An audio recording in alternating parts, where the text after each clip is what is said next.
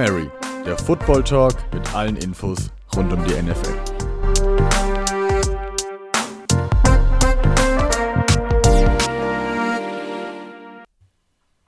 Hallo und herzlich willkommen hier beim Hail Mary Football Talk, die NFL Conference Championship Week. Sie liegt vor uns, der Super Bowl, der kommt immer und immer näher. In zwei Wochen ist es schon soweit und ja, dementsprechend müssen wir natürlich auch die letzten beiden Spiele vor dem Super Bowl jetzt noch genauestens unter die Lupe nehmen.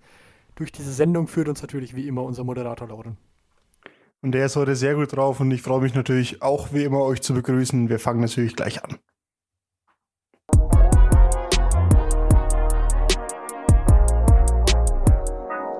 Die NFL News. Dwayne Haskins wurde nach seinem Cut beim Washington Football Team ja, sehr belächelt, dass seine Karriere jetzt vorbei ist.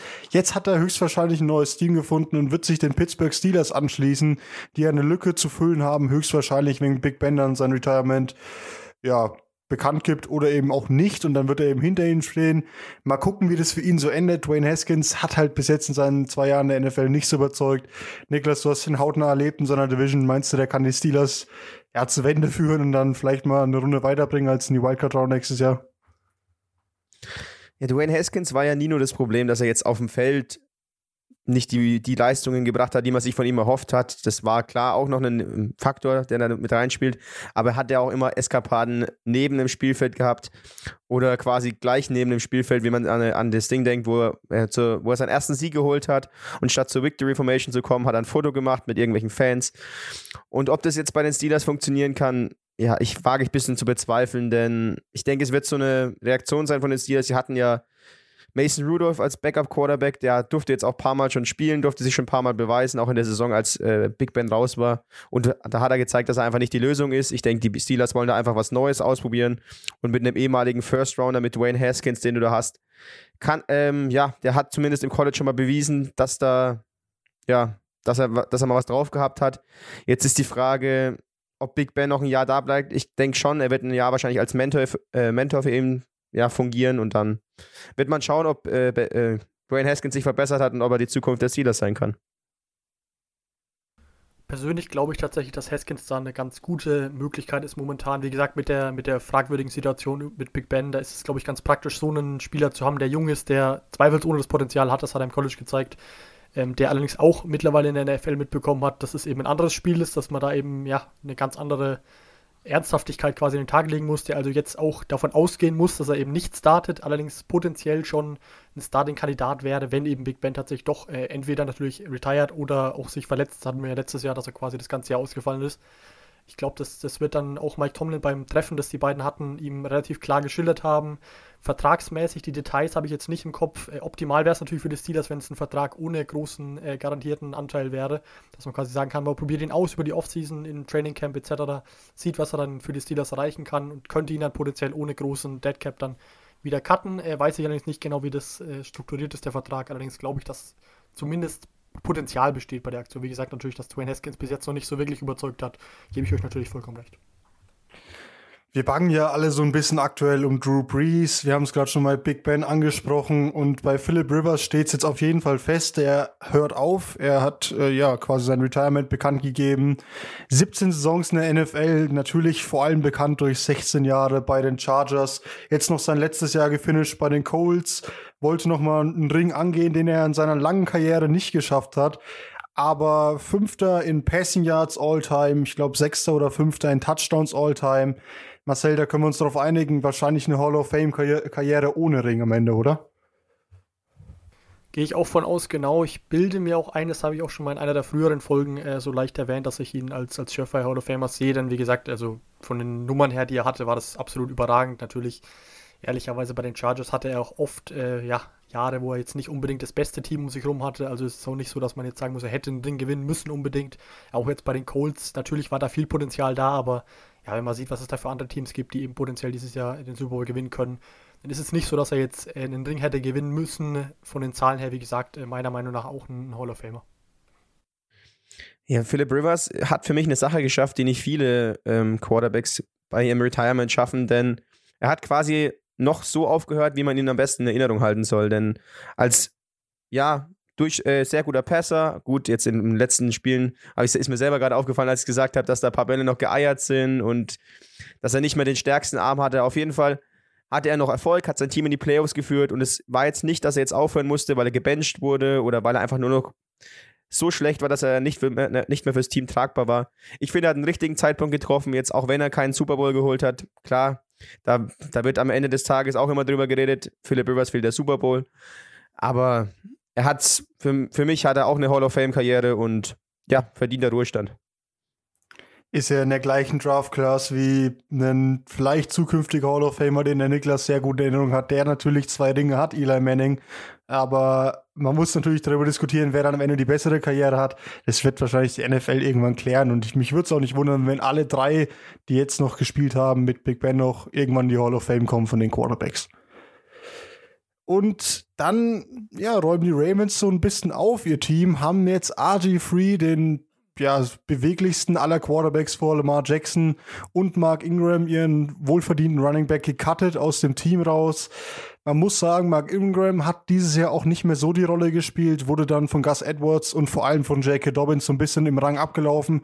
Aber der hat natürlich in den letzten Jahren sehr, sehr viel für das Team gemacht, weil er ja, in den letzten beiden Jahren, weil er natürlich sehr viel für die Stimmung im Team gemacht hat. Man hat immer die Videos von ihm gesehen.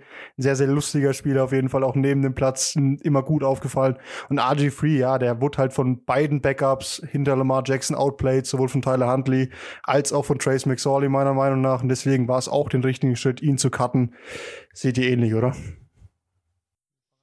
Ja, also dass, die, dass das jetzt der Schlussstrich so ein bisschen bei den Ravens ist, überrascht mich jetzt nicht. Sie hatten ja jetzt, äh, wie du schon ansprichst, dass Mark Ingram kaum noch eine Rolle gespielt hat im Backfield. Sie setzen ja jetzt mehr auf die Jugend und man kann ja nicht sagen, dass jetzt J.K. Dobbins oder Gus Edwards in dem Jahr nicht geliefert hatten. Die hatten ja auch einiges an Yards, einiges an Touchdowns und waren, waren so das Triple-Headed Monster bei den Ravens. Und da ist jetzt, ja, da fällt jetzt Mark Ingram am Ende des Tages raus, überrascht dann auch nicht mehr und die, die Ravens wollen wohl in eine erfolgreichere Zukunft ohne Mark Ingram geben, gehen, der jetzt kurz bei den Bills im Gespräch war, ob er noch in diesen Playoffs von denen ja, gesigned wird, um als Backup für Devin Singletary zu fungieren. Ich glaube aber, das ist bisher noch nicht durch und würde mich auch überraschen, wenn es noch passieren würde beide angesprochen, genauso ist es nämlich auch. Mark Ingram nur knapp über 70 Laufversuche über die ganze Saison mit 299 Yards, also wirklich keine so besonders große Rolle, wie natürlich äh, ganz klar schon auch von euch äh, analysiert, äh, die anderen Rusher in, der äh, in dem Team, nicht nur die Running Backs, eben auch Lamar Jackson selbst.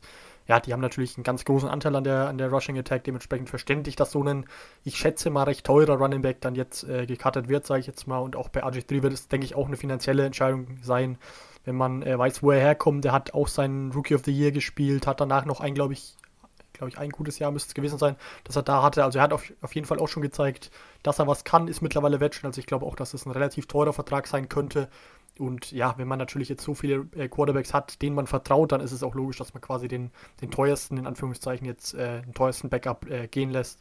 Insofern keine so große Überraschung. Wie gesagt, ob man das jetzt schon machen muss, ist, glaube ich, auf der einen Seite kann man darüber mit Sicherheit diskutieren, auf der anderen Seite ist es auch letztendlich äh, relativ egal, ob man die Leute jetzt cuttet oder quasi vor dem Beginn des nächsten League-Jahres. Äh, vom Gehaltstechnischen kommt es aufs Gleiche raus.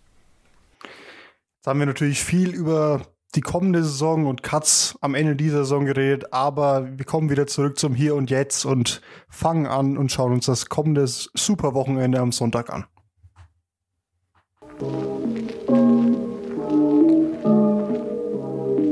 NFL Preview.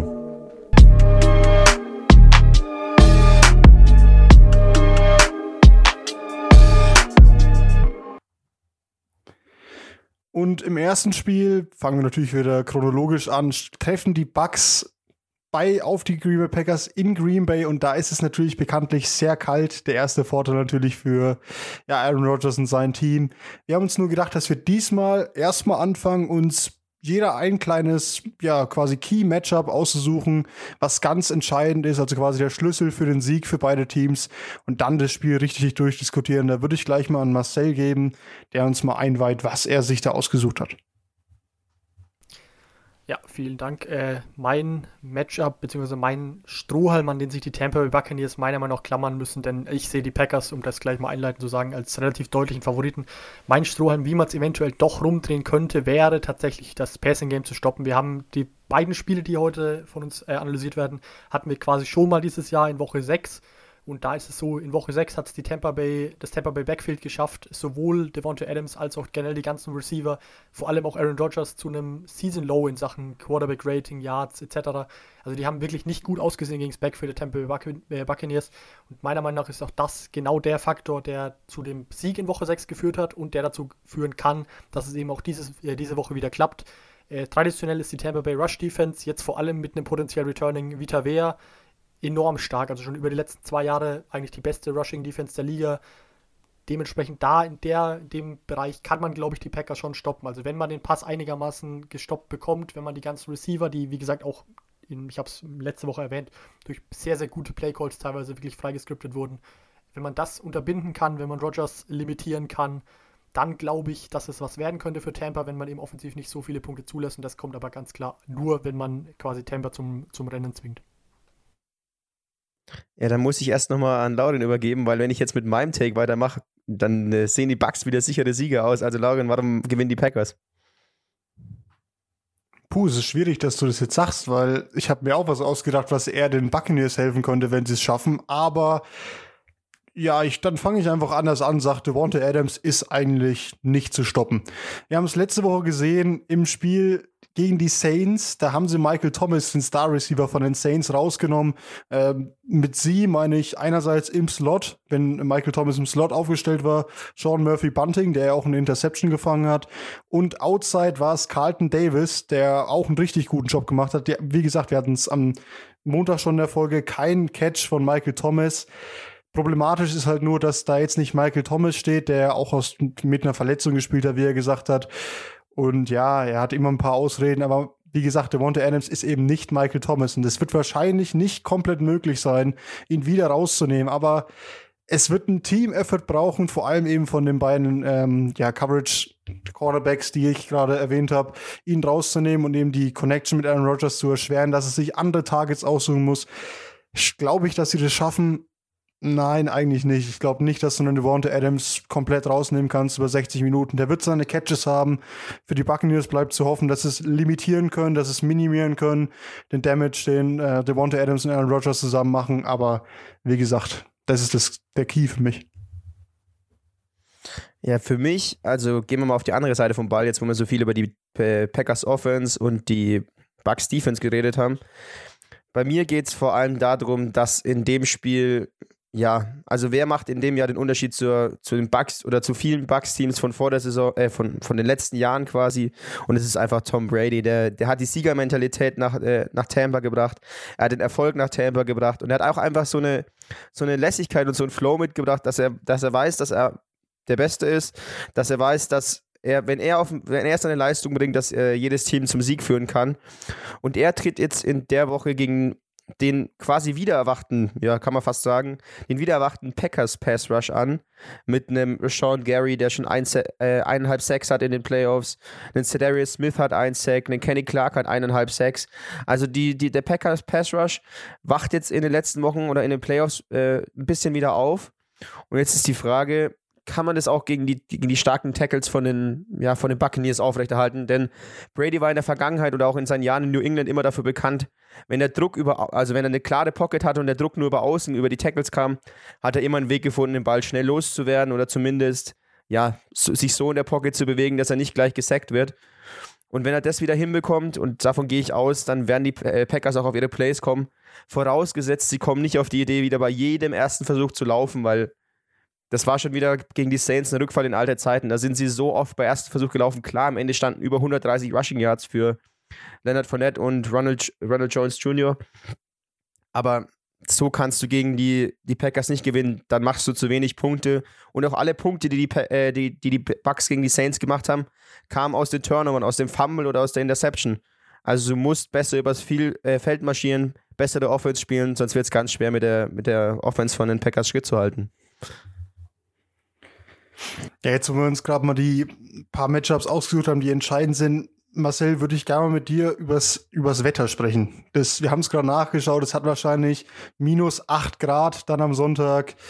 Äh, Höchsttemperatur, das ist natürlich ein entscheidender Vorteil für Green Bay. Klar, Tom Brady kommt aus Foxborough, die haben da auch immer, ja, in Massachusetts relativ kalte Temperaturen gehabt, aber das ist eben eine ganz andere Kälte im Lambeau Field, die wir dann erwarten können. Meinst du, das ist ein entscheidender Vorteil für die Packers, dass sie eben die Kälte gewohnt sind?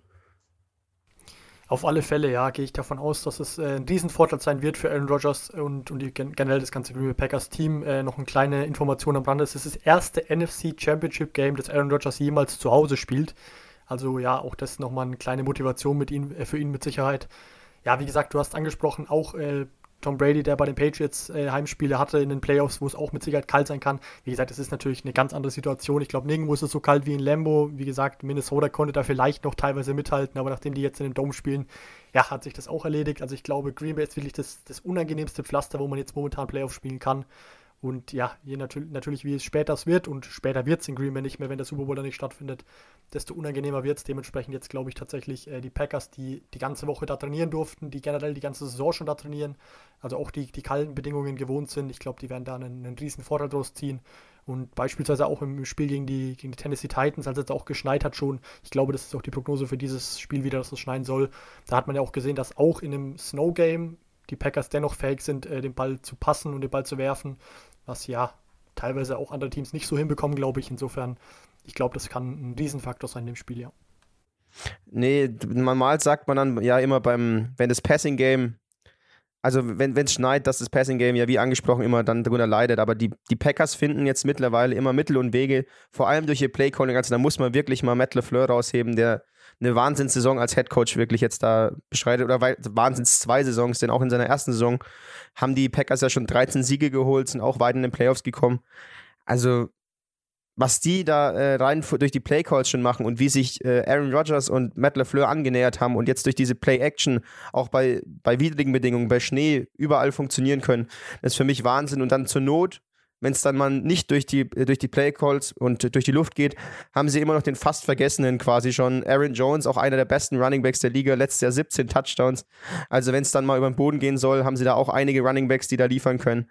Also die Packers Offense ganz schwer, schwer zu stoppen, einfach dadurch, dass sie auch so viele verschiedene Möglichkeiten haben, wie sie, wie sie scoren können ist natürlich dann auch ja quasi Höchstarbeit für die für die Linebacker und Safeties der Packer äh, der der Buccaneers gegen Play Action ist wahnsinnig schwer zu spielen, wenn man es gut verkauft. Und Aaron Rodgers ist für mich der Beste der Liga, wenn es darum geht, ein Play Action zu verkaufen. Also der versteckt ja teilweise ganz dubios die die Bälle hinter seinem Rücken und macht sonst was. Also das ist der Beste der Liga, wenn es darum geht.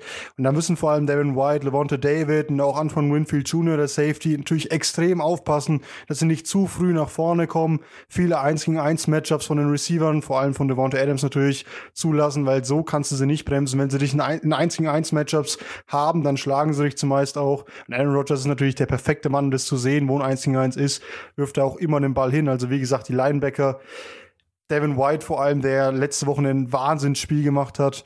Ähm, die müssen da richtig aufpassen, dass sie da die, die Cornerbacks und Safeties unterstützen. Ich habe richtig Bock auf das Spiel. Ich weiß nicht, Marcel, du kannst ja noch ein bisschen was über die Running Offense von den Buccaneers erzählen. Die ist ja auch ein bisschen aufgewacht in den letzten Wochen. Genau, das habe ich auch letztes, letztes Mal schon angesprochen. Das sind, glaube ich, die frischen Beine, die da den Faktor, Faktor geben. Wie gesagt, ein Leonard Fournette, der bei den Jaguars zwar von Yards per Carry nicht so besonders gut aussah, den ich aber dennoch als hochtalentierten Running Back einschätze. Ronald Jones, den ich eigentlich ein bisschen tiefer habe, der aber da startet und auch enorme Nummern äh, aufs Board packt. Wie gesagt, in dem Spiel, in dem es jetzt nicht mal so enorm viele Yards gab, äh, 130 Yards auf dem, auf dem Boden über die Running Attack, ist natürlich der Hammer gewesen und ich glaube, das werden sie mit Sicherheit auch versuchen, wieder so ja, äh, zu establishen, quasi wieder so zu etablieren. Und dann kann, da auf jeden, kann man da auf jeden Fall drauf aufbauen, denn wie gesagt, ich glaube nicht, dass Brady nur, wie in New England teilweise der Fall war, dass er quasi nur mit kurzen Bällen, dazu sind, glaube ich, die Runningbacks nicht äh, Pass-Catch-affin genug. Dementsprechend glaube ich, ist es dann doch wichtig, den Lauf auf jeden Fall zu etablieren. Das muss man natürlich auch wieder, Niklas hat es angesprochen, einigermaßen kreativ zumindest machen. Und dann glaube ich, kann das auch ein Faktor werden. Aber wie gesagt, um mal meine Prognose abzugeben, zwischenzeitlich in einem der besten äh, Quarterback-Matchups, die es, glaube ich, jemals im NFC Championship-Match gab, nur um das auch mal gesagt zu haben, sehe ich die Packers, wie gesagt, äh, relativ deutlich vorne. Wie man noch ganz kurz ansprechen könnte, ist vielleicht ähm, Lauren, ich glaube, du, du magst den ganz äh, besonders. Jair Alexander, der Cornerback der, der Packers, der, ich glaube, von den Nummern her die beste Cornerback der Saison der NFL gespielt hat, also sogar noch vor einem Jalen Ramsey. Was denkst du, wen wird er im Spiel rausnehmen? Antonio Brown ist angeschlagen, kann aber wohl spielen, also sah gut aus im MRT. Mike Evans ist wohl der Nummer 1 Receiver, dann haben sie auch noch Chris Godwin. Was denkst du, wandert er übers Feld mit einem oder schauen sie immer, dass der ja äh, auf, der, auf seiner Seite bleibt und dann den auf der Seite nimmt? Ich glaube nicht, dass er klassisch wie Jalen Ramsey das gegen äh, Michael Thomas zum Beispiel macht, äh, mit übers Feld wandern wird. Ich glaube, der wird auf der Seite bleiben. Dafür sind die äh, Receiver von den Bucks einfach zu gut, im, durch die Bank weg gut.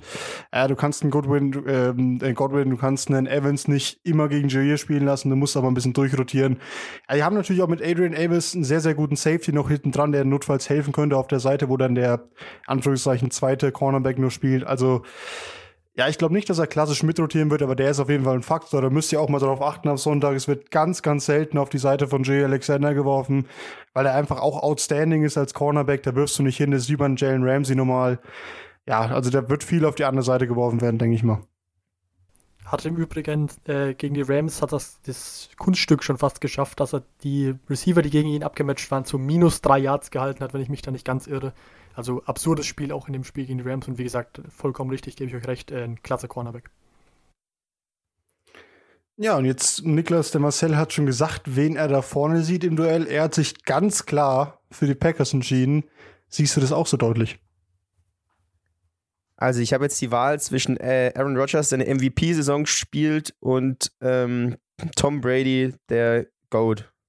Ja, also ich muss sagen, in dem Fall oder wenn du, wenn du ihn im NFC Championship Game hast, oder vor allem im Championship Game, weil im NFC Championship Game war ja noch nie.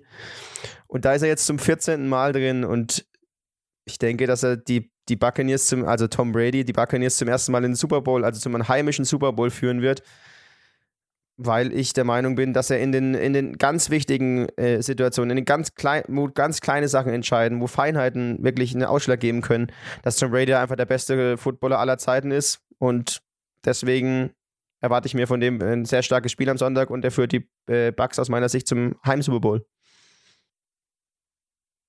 Puh, es ist richtig schwierig für mich, weil ich immer, wenn ich drüber nachdenke über dieses Spiel, entscheide ich mich eigentlich um.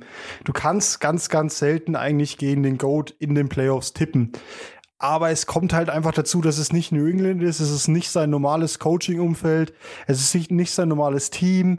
Und die Bucks sind halt auch extrem schlecht in den Special Teams, was in den Playoffs auch sehr, sehr entscheidend ist für meine Begriffe. Es, es wird schwierig. Wenn sie wieder so viel, wenn sie wieder so gut Defense spielen wie letzte Woche, dann kann es auf jeden Fall was werden. Wenn sie Brady wieder ein kurzes Feld geben, da hat er einfach die Erfahrung, da lässt er sich nicht schlagen, da wirft er auch keine Interception, da gibt's mal meistens mindestens ein Field Goal. Das Problem ist, gegen Aaron Rodgers wirst du auf kurz oder lang Touchdowns brauchen, weil eben mit dem Matt LeFleur Aaron Rodgers nochmal einen wahnsinnigen Step nach vorne gemacht hat in den letzten Jahren. Der ist so, so gut gecoacht. Die haben so viele gute, effektive Plays. Und ich würde mich einfach auch mal freuen, wenn Aaron Rodgers wieder im Super Bowl steht. Deswegen gehe ich einfach vom Gefühl her mit den Packers und glaube, dass die Packers im Super Bowl spielen werden. Die Frage bleibt dann natürlich, gegen wen? Im anderen Spiel in AFC Championship Game treffen die Bills seit, glaube ich, 27 Jahren mal wieder, äh, treten sie mal wieder an gegen die Chiefs zu Hause bei den Chiefs im Arrowhead Stadium. Ja, Josh Allen gegen Patrick Mahomes, erstmal nur um die Quarterbacks mitzunehmen. Aber wie gerade machen wir es? Erstmal die Key Matchups dieses Spiels und diesmal fangen wir mal mit dir an, Niklas, wenn du schon vorbereitet bist. Ja, selbstverständlich bin ich vorbereitet und für mich kommt es auf einen Mann an und der ist aktuell in den Playoffs. Klar, die haben ein Spiel mehr, die Bills, aber er ist der, der Receiving Leader in den Playoffs. Es geht natürlich um Stefan Dix, der vor der Saison zu den Bills gekommen ist. Ich rede gefühlt, also ich erwische mich jetzt gerade daran, dass ich jede Folge über Stefan Dix erzähle, wenn es um, die, äh, um die Bills geht. Und der ist für mich mit Josh Allen einfach der Faktor, wenn die Bills das Spiel gewinnen wollen. Denn ich frage mich, wer bei den Chiefs überhaupt ähm, ja, äh, Stefan Dix covern will. Sie haben mit Algerius Need einen Rookie, der eine starke Saison spielt, wurde erst in der vierten Runde, glaube ich, gedraftet oder vielleicht sogar noch später und spielt dafür eine sehr, sehr starke Saison. Also für mich einer der, der drei besten äh, Rookie-Cornerbacks Rookie im Draft. Okay, die, die frühen haben ziemlich enttäuscht, aber das machen wir an anderer Stelle. Auf jeden Fall wenn du jetzt einen Rookie gegen so einen erfahrenen und guten Route Runner äh, wie Stefan Dix stellen musst, dann kann ich mir schon vorstellen, dass er da mindestens drei, vier Mal in dem Spiel geschlagen wird und das kann dann schon zu viel sein. Dann hast du noch einen Tyron Matthew, der Honey Badger, der als Safety eine ganz starke Saison spielt, aber du kannst auch nicht immer zwei Mann aus Stefan Dix äh, abstellen, weil dafür sind die restlichen Receiver von den, von den Bills zu gut. Einen Gabriel Davis, einen Isaiah McKenzie, einen Titan äh, wie Dawson Knox, äh, John Brown, Cole Beasley, also das sind einige Namen dabei, die man bei den Bills alle verteidigen muss. Deswegen die, die Chiefs Defense, die allgemein nicht so stark ist, der, wo der Pass Rush auch nachgelassen hat, die wird ungemein zu arbeiten haben gegen diese Bills. Die Passing Offense hat sich so verbessert jetzt in den letzten drei Jahren mit Josh Allen. Josh Allen hat sich verbessert. Also wirklich die Frage, wer da einen Stefan Dix verteidigen kann. Und wenn sie das nicht schaffen, wird es ganz, ganz schwer für die Chiefs. Ja, das äh, sehe ich ähnlich wie du, dass Stefan Dix eine wichtige Rolle einnehmen wird, weil der einfach vor allem in den Playoffs für mich nochmal einen Schritt nach vorne gemacht hat in dieser Saison. Also der ist nicht, man kennt es ja viel von Spielern, dass hier in der Saison viele Yards sagen, wenn die Playoffs dann abgemeldet sind. Stefan Dix dieses Jahr unfassbar gut. Ich meine, wir hatten es letzte Woche, der hatte mehr als die Hälfte der Passing Yards, äh, sind über ihn gegangen letzte Woche. Das wird ein großer Faktor. Und jetzt übergebe ich an dich, Marcel. Was hast du denn als Faktor ausgesucht? Ich bin da ein bisschen anders rangegangen, möchte ich sagen. Und zwar, ich gehe davon aus, dass äh, sowohl die Passing, die der, äh, der, der, Chiefs, als auch die Passing, die der Bills äh, relativ schwierig bis gar nicht so richtig zu verteidigen ist. Wie gesagt, äh, die Chiefs sowieso traditionell schlecht gegen lange Pässe. Da hilft es dann auch nicht, wenn man gegen Josh Allen und Dix spielt. Insofern glaube ich nicht, dass sie das wirklich richtig gut containen können. Genauso ist es bei Patrick Mahomes, von dem wir ausgehen, um das auch mal gesagt zu haben. Der momentan gehen wir davon aus, dass er spielen wird. Er hat äh, gestern im gestrigen Training zwar limitiert trainiert, hat aber die meisten Snaps bekommen. Also es sieht momentan gut aus, dass er von seiner Gehirnerschütterung äh, zurückkommen wird und wieder spielen wird.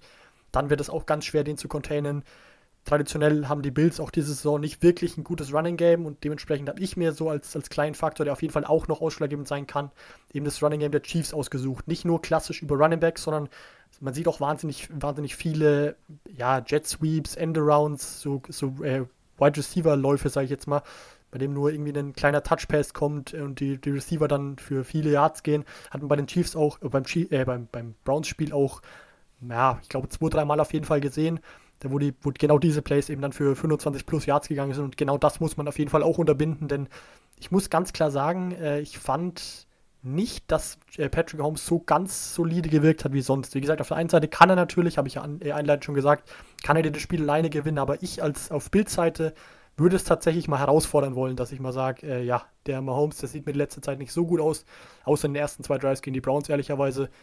Äh, dementsprechend würde ich das dann eventuell sogar darauf legen. Wie gesagt, natürlich sind die Chiefs auch kein besonders run-heavy-Team, also so ein ganz großer Faktor wird es sowieso nicht. Aber tatsächlich, wenn die Bills so Defense spielen wie in den letzten beiden Spielen, dann glaube ich, kann das, kann das was werden. Ja, das wäre dementsprechend mein Faktor, so diese ganzen kreativen Läufe der, der, Bild, äh, der Chiefs so ein bisschen zu unterbinden. Puh, ihr merkt auch, der äh, Marcel ist heute ein bisschen bold unterwegs. Also herauszufordern, dass es Patrick Mahomes lösen muss, ist mutig, aber ich verstehe deinen Punkt. Er sah jetzt nicht so perfekt aus. Aber das schließt genau meinen Punkt an, weil wohin schaut Patrick Mahomes, wenn er nicht, wenn er sich gerade nicht gut fühlt, wenn er wenig Zeit hat, wenn er weiß, er braucht ein reliable Target. Richtig, er schaut nicht zu äh, Tyreek Hill, sondern er schaut durch die Mitte zu Travis Kelsey, der ja eine Wahnsinnssaison gespielt hat. Hat er quasi, hat er der zweitbeste Receiver der Liga als Tight. Also das muss man erstmal schaffen. Eine klasse Saison gespielt. Und gegen wen spielt ein Tight? Richtig gegen die Linebacker. Ähm, ja, aber muss dazu sagen, Jermaine Edmonds und Matt Milano, viel besser wird's nicht in Cover-Linebackern. Also, das wird ein wahnsinnig interessantes Duell sein. Ich, ich glaube, du kannst ihn nicht komplett ausschließen. Das geht nicht bei Travis Kelsey. Aber ihn zu limitieren, das ist eine entscheidende Aufgabe von diesen beiden Linebackern. Die haben auf jeden Fall das Potenzial dazu. Sind ähnlich gut wie ähm, Devin White und Levante David für mich im anderen Spiel bei den Buccaneers in der Coverage. Aber ja, gut, gegen Travis Kelsey wird's eng. Für mich auf jeden Fall sehr wichtig, ob den unter 50 Yards zu halten. Ja, vielleicht unter 70, unter 50 ist ein bisschen schwierig. In der Red Zone zu covern, das ist für mich sehr entscheidend. Und äh, jetzt, wo wir das so ein bisschen abgearbeitet haben, muss ich noch mal zum Punkt von Marcel kommen. Niklas, ich meine, wir haben uns, glaube ich, schon öfter über die, ja, über die Bills Secondary unterhalten. Ich meine, das Spiel mit Micah Hyde, Jordan Poyer, Davis White, Dein Guy so ein bisschen, äh, Levi Wallace und jetzt letzte Woche Johnson, der noch einen Pick Six gefangen hat, über 100 Yards. doch sehr, sehr gute Spieler. Meinst du nicht, dass sie Patrick Mahomes so ein bisschen einschränken können? Die Frage ist halt einfach, was dir ein Einschränken von Patrick Mahomes bringt, denn ich sehe das ein bisschen anders. Ich denke, da, also ich bin wirklich der Überzeugung, dass dich Patrick Mahomes, wenn du ihn lässt, auf jeden Fall schlägst. Äh, schlägt, dass er dich auf jeden Fall schlägt.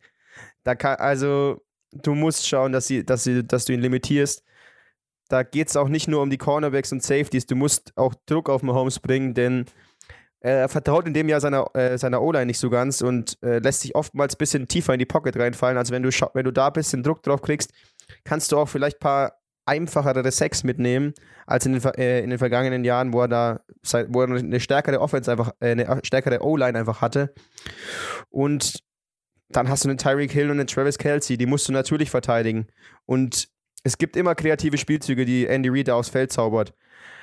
Aber wenn du da ein bisschen die limitierst, dann kann es was werden, aber ich erwarte mir da trotzdem einen äh, massiven Shootout in dem Spiel, weil ich keiner der Defenses so jetzt blind vertraue, dass sie jetzt irgendjemand komplett shutdownen oder so. Und noch ein paar wichtige Matchups äh, oder ein paar wichtige Rückkehren, die man ansprechen kann. Marcel, du hast schon Vita Vea angesprochen, der von einem Sprunggelenksbruch zurückkehrt und ähm, es gab einen Spieler im College, der hat sich äh, Ende Oktober die, das Sprunggelenk gebrochen und war schon Anfang Januar wieder da. Bei Vita Vea Ende Oktober und jetzt Ende Januar quasi wieder zurückkehren. Das ist eher so normal. Das in College war schon Wahnsinn und auch ein bisschen unverhältnismäßig. Aber Vita Vea hat das erste Mal diesen, dieses Woche am Mittwoch wieder trainiert. Könnte also schon jetzt am Wochenende spielen, ist allerdings noch unwahrscheinlich. Und wer noch zurückkehrt bei den Chiefs, da werden sich die Chiefs-Fans freuen. Clyde Edwards Hilaire, der Rookie Running Back, kehrt diese Woche zurück, hat seit Woche 15 mit einer Hüftverletzung zu kämpfen, aber wird diese Woche gegen die Packers wieder äh, gegen die Bills wieder spielen können. Ich glaube, ich muss meinen Punkt tatsächlich noch ein bisschen äh, präzisieren. Wie ich es gesagt habe, es ist natürlich äh, auf jeden Fall, wie Lauren gemeint hat, ein bisschen bold. Äh, ja, ich meine natürlich, also ich mit dem Stop the Run äh, meine ich natürlich jetzt nicht, dass man da wie äh, gegen den Lamar Jackson beispielsweise da sieben, acht Mann in die Box stellt einfach nur noch den Lauf spielt. Das ist natürlich komplett Harakiri. Und auch das Downslow äh, ist in dem Spiel, glaube ich, relativ, ja, einfach relativ zu sehen. Denn man hat auf der anderen Seite eine klasse Bills Defense, die gegen eine, ja, keine schlechte Defense der Chiefs spielt, aber jetzt auch keine mega Top-Defense. Dementsprechend glaube ich, wie gesagt, dass die garantiert viele Punkte aufs Board packen werden. Da kann es auch schon mal reichen, wenn man Mahomes 2, 3, 4 Mal stoppt in dem Spiel, glaube ich. Und genau das ist nämlich mein Ziel. Wie gesagt, wenn wir die Fakten anschauen, Patrick Mahomes sah meiner Ansicht nach die letzten beiden Spiele der Saison, wie gesagt, dann hat er die zwei Wochen gehabt, letztes Jahr, äh, letzte Woche außer die ersten beiden Drives nicht besonders, zumindest nicht Patrick Mahomes-Style aus. Er hatte dann diesen komischen Hit, der mit Sicherheit auch dazu führt, dass er nicht so ganz sich wohlfühlt. Und ja, dementsprechend glaube ich, wenn man ihn quasi natürlich nicht allein in der Pocket schalten und walten lässt. Dazu ist er zu gut. Man darf ihn auch nicht zu viel blitzen, was die Bills normalerweise relativ gerne machen, sind in den Top 10 in Sachen äh, Blitz-Percentage. Denn gegen den Blitz ist Mahomes normalerweise auch relativ gut. Aber wenn man mit den Four-Down-Linemen einigermaßen Druck kreieren kann auf Patrick Mahomes, dann glaube ich, kann das, wie gesagt, vor allem auch mit dem Hit, den er gegen die Browns erlitten hat, der dann zu dieser Gehirnerschütterung geführt hat, kann das potenziell dazu führen, dass er sich da ein bisschen unwohl fühlt in der Pocket, ein bisschen hier und da noch ein bisschen ungenauer wird. dann, wie gesagt, sehe ich das genauso wie ihr. Das Backfield ist gut, die Coverage-Linebacker sind mit, mit top in der NFL auf jeden Fall. Insofern glaube ich schon, dass da auf jeden Fall was geht. Und wie gesagt, man muss ihn nicht zu 10 Punkten halten. Das wird mit Sicherheit nicht passieren, da gehe ich auch von aus. Aber wie gesagt, wenn man ihn in Richtung 20, 25 Punkte halten könnte, was auch schon wirklich eine gute Leistung wäre, dann glaube ich, kann das reichen, weil eben die Bills Offense auf der anderen Seite unglaublich stark ist. Also wie gesagt, ich sehe es auf keinen Fall so, wie es jetzt eventuell rüberkommen hätte können, dass ich sage, ja, auf jeden Fall muss man nur den Lauf verteidigen, weil Mahomes, wenn man den allein machen lässt, dann wird das sowieso nichts. So garantiert nicht, aber wie gesagt, ich glaube, man könnte ihn, wenn man ihm diese kreativen Läufe, diese langen Explosive Plays wegnehmen kann und dann Druck mit den Four-Down-Linemen kreieren kann, dann glaube ich, könnte da was gehen und so war der Punkt ein bisschen aufzufassen. So, ihr merkt schon, wir haben jetzt hier schon wild diskutiert, wo es überhaupt darum ging, was wichtig ist in dem Spiel. Daran merkt ihr wahrscheinlich, dass wir uns, denke ich, auch nicht einig sein werden, wer das Spiel gewinnt. Und ich fange einfach mal mit dir, Niklas, an, weil ich glaube, du gehst quasi für den kleinen Upset, wenn ich mich einfach, wenn ich dich jetzt einfach mal richtig einschätze. Ja, wenn man Brady im anderen Spiel, also Brady den Goat als Upset äh, bezeichnen kann, dann gehe ich jetzt mit dem zweiten Upset nämlich die Bills schlagen für mich die Chiefs einfach, weil ich nicht weiß, wie fit Patrick Mahomes ist. Klar, er wird er wird spielen. Also die NFL wird sich nicht nehmen lassen und die werden auch ein bisschen, vielleicht wenn es nicht ganz gehen würde, wenn sie ein Auge zudrücken, denn einfach der, der Franchise-Player der, der NFL muss einfach im Championship-Game spielen. So ist es normal. Im, da geht es um viel Geld, da muss er spielen. Aber ich vertraue dem dann nicht und äh, in den letzten Wochen, da muss ich dir recht geben in dem Fall, Marcel, dass äh, die Chiefs Offense auch mal gestruggelt hat, dass sie mal Probleme hatten. Und wenn du nicht von Anfang an mit der explosiven Bills Offense mithalten kannst, die Josh Allen da und Stefan Dix vor allem da jetzt aufgebaut haben, dann kommst du da nicht hinterher. Und für mich sehen die Bills einfach so stark aus, haben die, die Defense halt die Ravens bei drei Punkten gehalten. Deswegen gewinnen für mich die Bills und ziehen den Super Bowl ein. Tatsächlich finde ich es relativ lustig, dass du äh, Lauren äh, ansprichst. Ja, dementsprechend werden wir wahrscheinlich nicht einig sein, uns äh, unter, untereinander quasi, wer das Spiel gewinnt. Ich muss ganz klar sagen, ich bin mir selber noch nicht mehr richtig einig, wer das Spiel gewinnt. Ich glaube, das wird wirklich eine ganz, ganz knappe Kiste. Wie gesagt, wir haben alle drei, glaube ich, ganz wichtige Punkte angesprochen, die allerdings so und so ausgehen können. Äh, ich, ich sehe auch einen Kelsey, der potenziell auch trotzdem, trotz äh, Top-Coverage-Linebackern, die ich eben auch schon äh, auch genauso sehe wie du, dass Kelsey trotzdem ein großes Spiel hat. Einen Tyreek Hill kannst du nicht außen vor lassen. Einen Patrick Mahomes kann natürlich auch zurückkommen und spielen wie letztes Jahr in, in Super Bowl Form etc. Also wie gesagt, es ist so viele Sachen, die da in die eine oder die andere Richtung gehen können. Dementsprechend, äh, ja, ich glaube, es ist ein ganz knappes Spiel. In dem Spiel gehe ich tatsächlich auch mit dem Upset und glaube auch, dass die Bills da potenziell was reißen können. Ich persönlich, ich, ich oute mich da, ich bin kein großer Fan von so Superteams und es hat schon ein bisschen den Anschein von so einem Superteam, finde ich, wenn man eben den Super Bowl gewinnt, so dominant letztes Jahr wie die Chiefs, danach im Prinzip alles beibehält ja, das hat schon ein bisschen Superteam-Charakter und da fände ich es doch ganz, ich finde es immer ganz lustig, wenn so Superteams äh, von, vom Thron gestoßen werden, von, ja, so ein bisschen im äh, Underdog. Wie gesagt, so klar ist die Underdog-Story in diesem Fall auf keinen Fall. Die Bills sind ganz nah dran. Aber ich fände es auf jeden Fall trotzdem klasse, wenn die Bills potenziell nach so ewigen Zeit mal wieder in den Super Bowl kommen. Schon allein, weil ich gerne sehen würde, wie, wie Josh Allen sich durch brennende Tische wirft. Ja, wenn ich jetzt zynisch wäre, würde ich sagen, Marcel, Bayern-Fan, keine Lust auf Superteams. Bin ich natürlich nicht. Ich glaube aber tatsächlich nach meiner Aussage, wir sind uns nicht einig. Die muss ich revidieren, weil diesmal sind wir uns doch einig. Mich hat es überrascht, dass ihr beide mit den Bills geht. Beim Niklas war es mir eigentlich klar. Bei Marcel dachte ich schon, dass er auch auf die Chiefs geht. Ich gehe auch mit den Bills. Die Punkte wurden schon vorgeführt. Stefan Dix, Josh Allen kannst du dieses Jahr nicht stoppen. Die Chiefs dazu noch mit nicht der besten ja, mit dem besten Defensive Backfield quasi der Liga. Klar, sie haben den Honey Badger, klar, sie haben Dirty Dan, aber ich bleib dabei, äh, ich habe einfach so das Gefühl, dass Josh Allen das macht, dass die Bills das machen. Ich weiß auch nicht warum. Ich, eigentlich würde man sagen, ja, du tippst nie gegen Patrick Mahomes, wenn der in seiner Form ist und der kommt da bestimmt wieder rein. Klar, der zwei schlechte Spiele gehabt. Aber ich gehe mit den Bills. Ich, ich habe einfach auch, ja, Isaiah McKinsey, der, der wird ein paar gute Returns haben wahrscheinlich. Die werden ein paar gute Feldpositionen haben. Josh Allen wird es auszunutzen wissen. Also ich sehe einfach aktuell die Bills vor und ich würde mich einfach sehr freuen. Klar, als Patriots-Fan können natürlich jetzt wieder sagen, wie kannst du da für die Bills sein? Nein, ich bin nicht für die Bills, aber ich würde mich einfach für Josh Allen freuen, der ja schon tot geglaubt wurde, der zwei Saisons ja durch den Dreck gezogen wurde medial, weil er der schlechteste Quarterback von der Percentage war. Und jetzt im Super Bowl zu stehen, das wäre einfach eine, ja, eine Fairy Tale Story und die würde ich mir gerne anschauen. Deswegen, ich gehe mit den Bills und ich glaube auch, sie werden es machen. Der Two-Minute-Drill.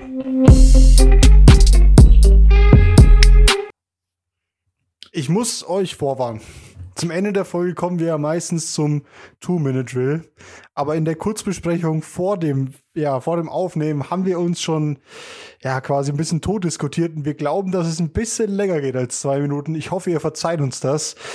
Ähm, wir stellen uns nämlich diesmal die Frage, die Sean Watson, schafft er es weg oder muss er da bleiben? Und ja, ich weiß gar nicht, wie ich das eröffnen soll. Ich übergebe es einfach an Niklas. Hey, ich muss, ich bin doch vorhin selber erst da kurz dazugekommen. Ich, ähm, ich glaube, dass du aus Texans Sicht einfach mal eine, eine Business Decision machen musst und du hast dich jetzt äh, jahrelang, also was heißt jahrelang, aber mit der Bill O'Brien Zeit so lange zum Affen gemacht oder zur Lachnummer der Liga bist du geworden, dadurch, dass du so einen äh, DeAndre Hopkins Trade abgegeben hast und was sie sonst noch fabriziert haben für David Johnson und uh, ganz viel wildes Zeug. Sie müssen jetzt einfach mal zeigen, dass sie die Integrität, jetzt habe ich es einmal gesagt, von der NFL-Franchise haben und wenn sie sagen, sie wollen drei First-Rounder für die Sean Watson, damit er gehen darf, dann musst du jetzt auch darauf bleiben und jetzt wurde mir vorhin angedichtet, dass du das doch nicht machen kannst und dann äh, verlierst du so viel Geld und Deadcap und alles. Aber die Sean Watson ist drei First-Rounder wert, da machen wir uns nichts vor, vielleicht sogar vier. Er ist der beste Jung, also mit Patrick Mahomes und Josh Allen, einer der drei besten jungen Quarterbacks der Liga. Den kannst du nicht einfach so gehen lassen, den findest du nicht auch wieder überall. Und ja, für mich kannst du nicht anders als auf den Preis pochen und sonst hältst du ihn halt. Ist halt nur so. Das finde ich ganz, ganz gut, dass du die Argumente quasi, die wir vorhin gebracht haben, schon, schon erwähnst. Und zwar genauso ist es nämlich, wie du sagst, natürlich auf der einen Seite wollen natürlich die Texans logischerweise für so einen guten jungen Quarterback, der jetzt auch wieder eine Mega-Saison gespielt hat, trotz schlechter O-Line, äh, wenn man die Zahlen anschaut, das ist natürlich trotzdem sehr gut gewesen. Ja, Fakt ist allerdings, er hat sich geäußert in die Richtung, er wird in kürzerer Zukunft, eigentlich sogar in, in längerer Zukunft, sieht er sich nicht mehr zu den Texans returnen. Also er sieht momentan keine Zukunft bei den Texans für sich. Seine Teammates unterstützen ihn sogar bei der Entscheidung, quasi das Team verlassen zu wollen. Wie gesagt, das einzige Problem dann in der Geschichte ist der neue Vertrag, den er unterschrieben hat. Über 150 plus Millionen über vier Jahre, ich glaube 117 Millionen garantiert. Ja, natürlich ist jetzt der, der Fall, den du ansprichst, äh, wenn man da natürlich ein Statement setzen will, wenn man ihn nicht gehen lassen will, und ich gehe nicht davon aus, dass man diese drei First-Round-Picks bekommen wird, äh, wenn man da das Statement setzen wird, wird man ihn, ihn im Team halten wollen. Was natürlich dann heißt, man hat einen Quarterback auf der Bank, der nicht für die Franchise spielen will und wird. Und das über vier Jahre hinweg, über so einen großen Vertrag. Das heißt, du mach, hast natürlich extreme Cap-Einschränkungen. Wie gesagt, nachdem es ja kein Cut sein wird, sondern der Spieler unter Vertrag bleiben wird, wird ja auch diese kompletten 117 Millionen, die es garantiert mindestens sind, äh, ohne, ohne Bonus, ich weiß nicht, was es da noch für Boni gibt, ob er da vielleicht, wenn er einfach nur am Roster bleibt, da potenziell noch mehr Boni bekommen kann. Fakt ist, äh, es würde die, das Cap enorm limitieren, wenn man jetzt dann noch die Situation sieht, dass die Texans dieses Jahr keine First-Round-Picks haben, wenn man da die Situation sieht, dass die Texans aus einer ganz schwachen Saison haben, ohnehin genug Baustellen haben, dass ein JJ Watt schon gemeint hat, er weiß nicht, ob er da bleiben will, dass generell die Defense grauenhaft aussah, schon mit JJ Watt. Äh, insofern glaube ich, dass es da einfach zu viele Probleme gibt, dass man sagen kann, gut, wenn wir ein Angebot von einem First-Round-Pick und einem jungen Quarterback, wie beispielsweise von den, von den Jets, wie es sein könnte, dass man da da die zwei bekommt. Ich glaube, das wäre tatsächlich dann vor allem, wie gesagt, mit fortschreitender Zeit, denn ich glaube, je länger, je mehr Zeit vergeht, desto schwieriger wird die Situation, desto weiter wird der Wert von Dijon Watson fallen.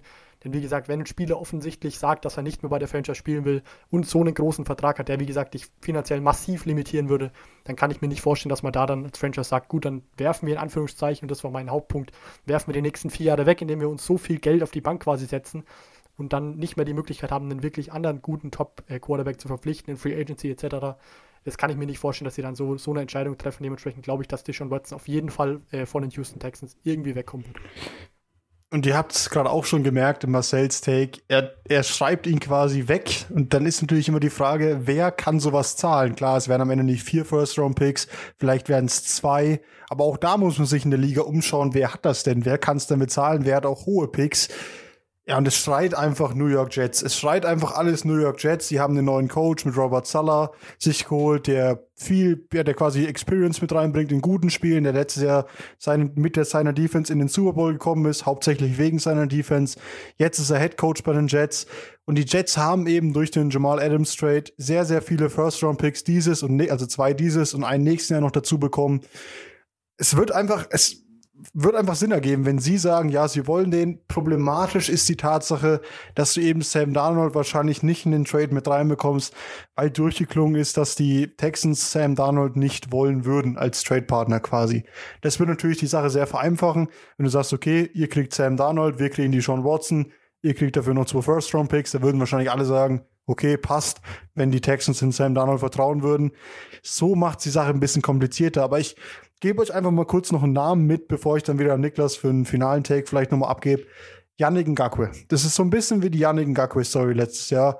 Der wollte ja unbedingt gehen, dann hieß es ja, wir brauchen unbedingt einen First-Round-Pick und dann wurde gewartet und gewartet und gewartet und der Value ist weiter gedroppt und gedroppt und gedroppt. Da gab es noch Off-Field-Issues, da hat er noch ein bisschen mit dem Owner rumgehauen, er hat gesagt, ja, das geht nicht und so und am Ende ist er dann eben doch billiger weggegangen und ich kann mir vorstellen, dass es bei Deshaun Watson auch so wird obwohl ich die Watson nie zutrauen würde, dass sie irgendwas Dirty Technisches macht, dass sie irgendwie sagt, ja, er streikt sich jetzt heraus oder so. Klar, wenn er nicht spielt, ist es auch ein Streik, aber er wird da jetzt nicht schlecht über jemanden reden oder sowas. Also ich glaube trotzdem, dass der Value von Deshaun Watson noch sinkt und dass er irgendwie wegkommt. Und ich sage euch einfach mal, seid nicht überrascht, wenn er zu den Jets geht. Ich bin mir nicht sicher, also von den Jets und äh, Deshaun Watson habe ich gar nicht mal so viel jetzt in den letzten Wochen gehört. Ich habe nur gehört, dass die, dass die Texans Tour nicht wollen, Tour und paar First Rounder, also von den Dolphins quasi. Ist jetzt die Frage, ob man das überhaupt, also, also wo Deshaun Watson überhaupt hingehen könnte, was, wo es mehr Sinn machen würde als bei den Texans, wo er in Zukunft mehr Erfolg haben könnte als in naher Zukunft. Ob das jetzt bei den Jets so ist, bei den Dolphins würde ich das so sehen, dass du in naher Zukunft schon vor allem durch die Defense Erfolg haben kannst ich weiß nicht, wie die Sean Watson das sieht. Ich kann mir nicht vorstellen, dass er, dass, äh, durch seine Sportsmanship und alles, dass er sich jetzt vier Jahre auf die Bank setzt. Ich denke, wenn du dann vielleicht ein klärendes Gespräch führst, irgendwas, dass er auch wieder dazu in der Lage wäre, für die Texans äh, Football zu spielen. Und ja, also ich kann mir nicht vorstellen, dass sie ihn für weniger als zwei, äh, drei First Rounder traden. auch weil ich es zum Beispiel jetzt nicht tue als den Value eines First Rounders aktuell sehe. Oder Darnold auch nicht. Also sie haben aktuell nicht den Wert, den ein First Rounder hat. Entschuldigung. Und wenn die Texans darauf beharren, und das hoffe ich einfach mal, einfach um ihre Integrität zu wahren, dann kann es in Zukunft was werden. Aber wenn sie nur zwei First Rounder kriegen und einen durchschnittlichen Quarterback, sehe ich da schwarz für die Zukunft. Und das war's dann Ja. in Two Minute. Ja, und dann sag noch was dazu. Nö, ich wollte einfach heute die Folge mal abschließen, habe ich mir überlegt. Ähm, und zwar mit einem Satz, den ich, den ich irgendwo in, vom Fernsehen aufgeschnappt hat. Die Zeit wird es zeigen, sagt man so schön. Was macht Dijon Watson? Wie wird es da weitergehen? Und das Schöne ist ja, die Zeit wird es zeigen, aber wir haben davor noch ganz, ganz viel andere schön, schöne Wochen vor uns. Und ja, quasi das kommende Wochenende. Schaut einfach rein, Conference Championship Games. Ich glaube, es wird kaum besser. Ja, doch, es wird besser mit dem Super Bowl, aber sehr, sehr viele spannende Duelle. Ihr habt es jetzt in der Folge von uns gemerkt. Sehr, sehr viele Matchup Matchups, auf die wir uns freuen. Ja, es, es geht, glaube ich, kaum besser von den Championships Games her. Es wird einfach wunderbar. Schaut rein und ich sage damit Servus. Ciao, ciao. Macht's gut.